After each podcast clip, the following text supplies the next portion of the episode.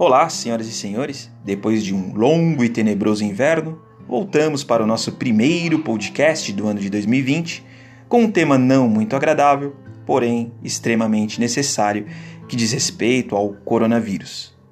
Como é do conhecimento de todos, a Organização Mundial de Saúde declarou nesta última quarta-feira, 11 de março, situação de pandemia global do vírus. Portanto, o que eu me proponho a refletir neste podcast diz respeito a alguns aspectos jurídicos da relação de trabalho entre o patrão e o trabalhador que possam ajudar no combate a essa situação lamentável da pandemia. O meu primeiro destaque é que no início do mês de fevereiro deste ano, 2020, foi sancionada no Brasil a Lei 13.979, que dispõe justamente sobre medidas para o enfrentamento da emergência de saúde das questões decorrentes do coronavírus. Dentro desta lei, quero destacar a figura do isolamento e da quarentena. Isolamento e quarentena das pessoas suspeitas de contaminação do vírus e também daquelas que já estejam comprovadamente infectadas.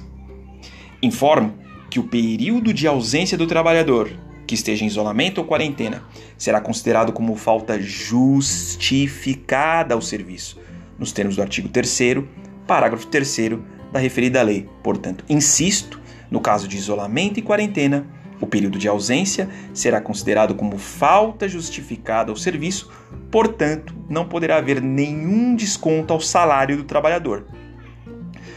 Outro instrumento importante que eu quero destacar de respeito ao nosso conhecido teletrabalho, que muitos já conhecem e até já o fazem, mas é necessário aí um esclarecimento importante. Ocorre que a CLT prevê no artigo 75, letra C, que o teletrabalho só poderá acontecer se houver uma previsão expressa no contrato individual de trabalho. Portanto, além do mútuo consentimento do patrão e do empregado, a lei exige que haja uma previsão expressa no contrato permitindo o teletrabalho. Mas como é que fica numa situação de pandemia como essa? Calma, justamente numa situação de emergência eventual, como acho que é o caso agora da pandemia do coronavírus, é possível sim o trabalho remoto, é possível o teletrabalho, mesmo dispensando-se algumas formalidades contratuais. Portanto, repito, é possível sim a adoção do teletrabalho, dispensando-se algumas formalidades, como a previsão expressa. É claro, observando todos os outros regramentos, é possível a utilização do teletrabalho como uma ferramenta importante de combate a essa situação de pandemia do vírus. Por fim, eu gostaria de trazer uma reflexão, muito mais do que uma notícia, uma reflexão de um caso que aconteceu no Rio de Janeiro na semana passada, que diz respeito a um empresário carioca de 72 anos, que foi um dos primeiros casos de coronavírus confirmado como transmissão local. Ele e sua esposa, de 68 anos, contraíram o vírus.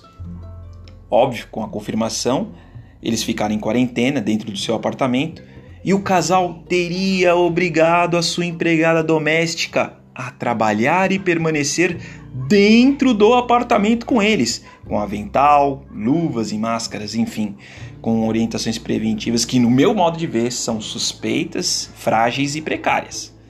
Mas a reflexão e a pergunta que eu quero deixar é: e numa situação dessa, poderia o patrão obrigar o comparecimento do seu empregado ao trabalho? Ou por outro lado, será que existe uma base jurídica para esse trabalhador que não está infectado se rejeitar a trabalhar em tais condições? Como, por exemplo, exercendo uma greve ambiental? Bom, em primeiro lugar, seria importante conceituar o que seria essa chamada greve ambiental. E nada mais é do que a paralisação do trabalho visando a implementação de condições seguras e adequadas ao trabalhador, quando por motivos razoáveis exista um perigo iminente e grave para a sua saúde. Existe sim base jurídica para essa greve ambiental e está prevista no artigo 13 da Convenção 155 da OIT, Organização Internacional do Trabalho, que foi, aliás, promulgada e incorporada ao regime jurídico brasileiro pelo decreto número 1254 de 94. E aí, como é que fica essa situação? Pode o patrão obrigar o funcionário ou o trabalhador tem uma base jurídica para poder se rejeitar a trabalhar nessas condições? Fica aí essa reflexão e, é claro, meu desejo para que todos consigamos enfrentar mais rápido possível, superar essa situação de pandemia global desse vírus. E é claro, a vida segue, né? Vamos que vamos, porque o tempo urge e a Sapucaí é grande.